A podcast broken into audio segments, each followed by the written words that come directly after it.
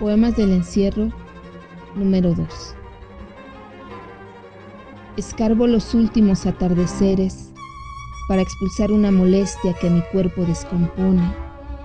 Raspo herrías costrosas que muestran su destino de cárcel. Amarro orejas, unto lengua y dientes.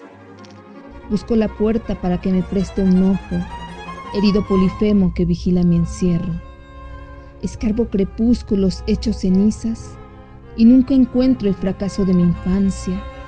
Es un pasado que corre, que se esconde y se inflama como heridas en mi rostro. Escarbo en la escarmentada puerta para sufrir el viento que exime y alardea, para sentir el vaho de alguna boca, y lo único que encuentro es la madera, es el polvo, es el silencio un zarpazo de abandono.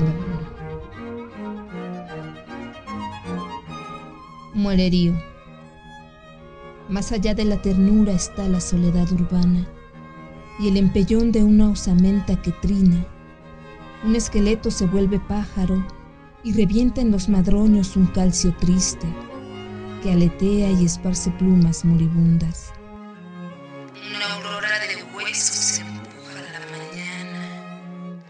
La muerte con su pan de niebla, con su orina terrible de dientes y cabellos.